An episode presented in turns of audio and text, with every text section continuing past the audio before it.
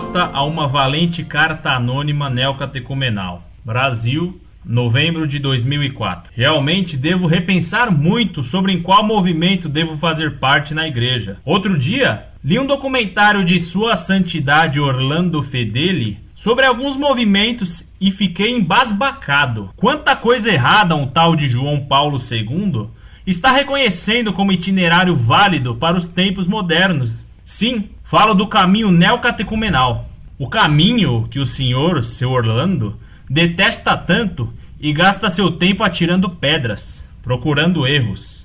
É muito fácil colocar trechos das catequeses. Coloque-as inteiras. Pergunte ao seu bispo a respeito do que contém nas apostilas. Na sua igreja ainda se reza em latim? Senhor Fedeli, evolua, leia o Sacrosanto Concilium e outros documentos e não se baseie em livrinhos que só desvalorizam a igreja. Quer um conselho? Respeite mais a sua igreja. Kiko é igreja. Eu sou igreja. Todos somos igreja. Logo, temos que nos respeitar como igreja e não nos denegrirmos. Parecemos até a Igreja Universal do Reino de Deus, que tem por base doutrinal o desprezo às outras igrejas. Nem responda a esta mensagem. Só saiba que o Senhor é o único aqui que não se encontra em comunhão com a igreja. O Senhor, querendo ou não, o caminho continua. A obra que o Senhor tem feito nas vidas dos neocatecúmenos prossegue. Deus não irá interromper o neocatecumenato porque sua insanidade Orlando Fedeli não gosta de moderninhos, gosta do velho, do empoeirado. Gosta de assembleias mudas, que rezem o terço enquanto o sacerdote celebra sozinho a missa. Gosta de missas mudas, sem vida. Os neocatecúmenos do Brasil e do mundo continuarão sua caminhada. Não porque o Orlandinho não gosta deles, mas porque João Paulo II lhes pede. Abraços! E por favor, não perca tempo me respondendo algo que eu nem deveria ter escrito, porque perseguição faz parte de todos os movimentos. Prezado cristão anônimo, salve Maria. Você me manda uma carta anônima sem ter a coragem de colocar seu nome no final dela, mas, apesar disso, se anuncia como cristão no cabeçalho. Ora, não sabia que era próprio de cristãos mandar cartas anônimas. Nosso Senhor ordenou: seja o vosso falar sim, sim, não, não. Tudo o que disso passa procede do maligno. Uma linguagem franca, como a recomenda Nosso Senhor, não se coaduna com o anonimato. Tanto mais que você Esconde seu nome para me atirar ofensas, chamando-me de Sua Santidade Orlando Fedeli. O Orlandinho. Sua Insanidade Orlando Fedeli. É isso que você aprende como sendo a caridade no neocatecumenato? Seus insultos somente comprovam que onde não há fé, não pode haver caridade. E você se engana no que detesto. O que detesto e combato são as doutrinas que contrariam o que a Igreja sempre ensinou mas anseio ajudá-lo. Por exemplo, a Igreja sempre ensinou que o sacramento da penitência exige a confissão particular e que a absolvição coletiva só pode ser dada em circunstâncias muito claras. Sua Santidade, o Papa João Paulo II, a quem faço questão de me submeter e de obedecer em tudo o que a doutrina católica exige de obediência ao Papa, acaba de publicar o moto próprio Misericórdia Dei, condenando como um abuso a confissão comunitária e restabelecendo como obrigatória a confissão particular. Você já leu esse moto próprio de Sua Santidade, o Papa João Paulo II? Recomendo que o leia.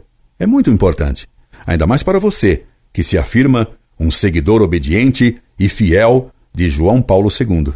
Você poderá encontrar esse moto próprio no site Monforte. Você vai aceitá-lo? E será que Kiko, Carmen e o Neocatecumenato Vão então se retratar do que têm ensinado e praticado? Tomara que sim. Pergunto isso porque Carmen e Kiko, nas suas apostilas secretas, já arranjei algumas, atacam a confissão particular e defendem a confissão comunitária. Porque Kiko e Carmen têm ensinado e praticado exatamente o oposto do que disse o Papa. Está sendo publicado no site Monfort um artigo de minha insignificância, comentando o que a teóloga Carmen disse, perdão, que ele matizou reservadamente sobre o sacramento da penitência. Você lerá lá os erros atrevidos que essa catequista mor do neocatecumenato afirmou e recomendou aos que ouviam sua presunçosa querimatização.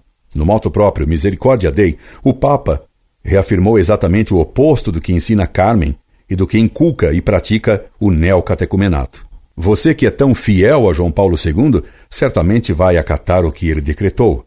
Você, eu espero, não se rebelará contra o Papa, nem cairá em cisma, como alguns já ameaçam fazer. Ainda há pouco, no sábado passado, um padre, em uma cidadezinha do interior, ao falar-lhe eu do moto próprio Misericórdia Dei, dizendo que a confissão particular passou a ser obrigatória e que as confissões comunitárias estavam proibidas, se revoltou. Ele clamava: Isso vai ser um retrocesso, a igreja vai voltar para trás. E anunciava um possível cisma, dizendo que era preciso antes ver o que a CNBB ia decidir sobre isso. Porque, dizia esse padre, na igreja há uma colegialidade. O Papa não pode decidir sozinho. E como o Marechal Deodoro proclamou a República nesse país, ele proclamava a República na Igreja, não admitindo que a Igreja seja uma monarquia. Temo que haja muitos Dantons e Deodoros no clero atual. Ele clamava seu apelo à CNBB como se a CNBB pudesse recusar um moto próprio do Papa. E você me pede para evoluir. Suponho então que você já evoluiu. Que será que você é agora, hoje? Um ET? Será você o Super Zé esperado por Nietzsche e por Adolfinho Hitler? Daí o seu anonimato? Humildemente escondendo a sua superioridade evoluída? Você continua a ser humano? Sei, sei. Você quer dizer que você evoluiu religiosamente apenas? Você é um cristão moderno. Sei bem disso. E qual a sua religião hoje? Qual a sua religião agora?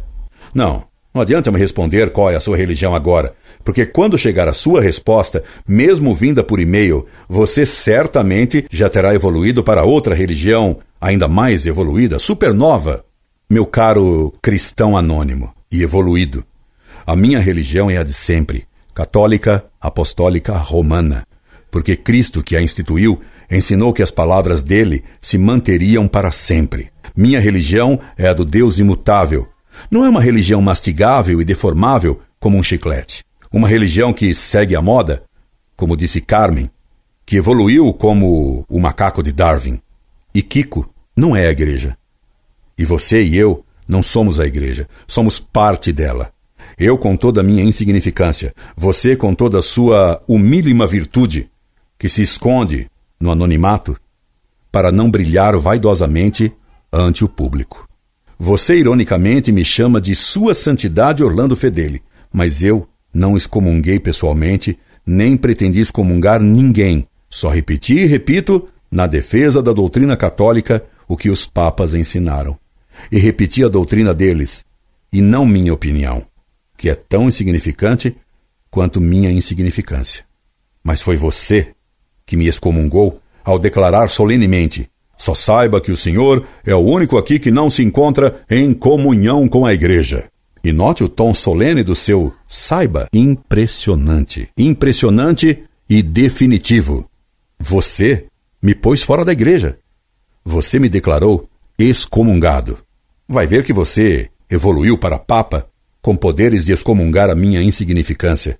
Você prossegue me dizendo que minha insignificância gosta do velho, do empoeirado, gosta de assembleias mudas, que rezem o terço enquanto o sacerdote celebra sozinho a missa. Gosta de missas mudas, sem vida. De velho e empoeirado, gosto mesmo é em vinhos e livros. Uma garrafa empoeirada de um vinho anuncia uma delícia. Com vinos viejos, trajes nuevos e males lejos. E um livro, velho e empoeirado, quanto é delicioso.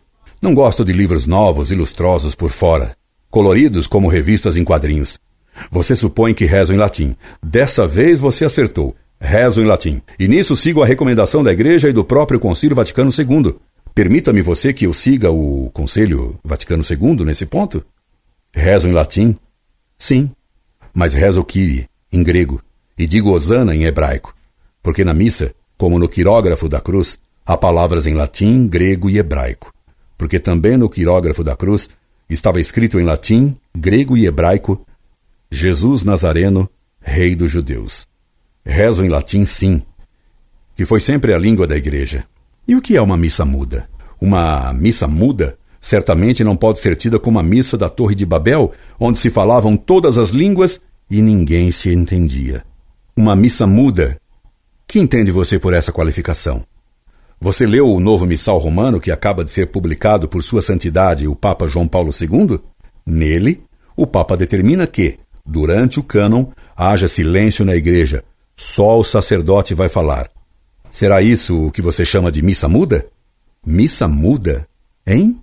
Pois João Paulo II acaba de defender que haja mudez do povo durante a recitação do cânon dito exclusivamente pelo sacerdote e em voz baixa. E agora?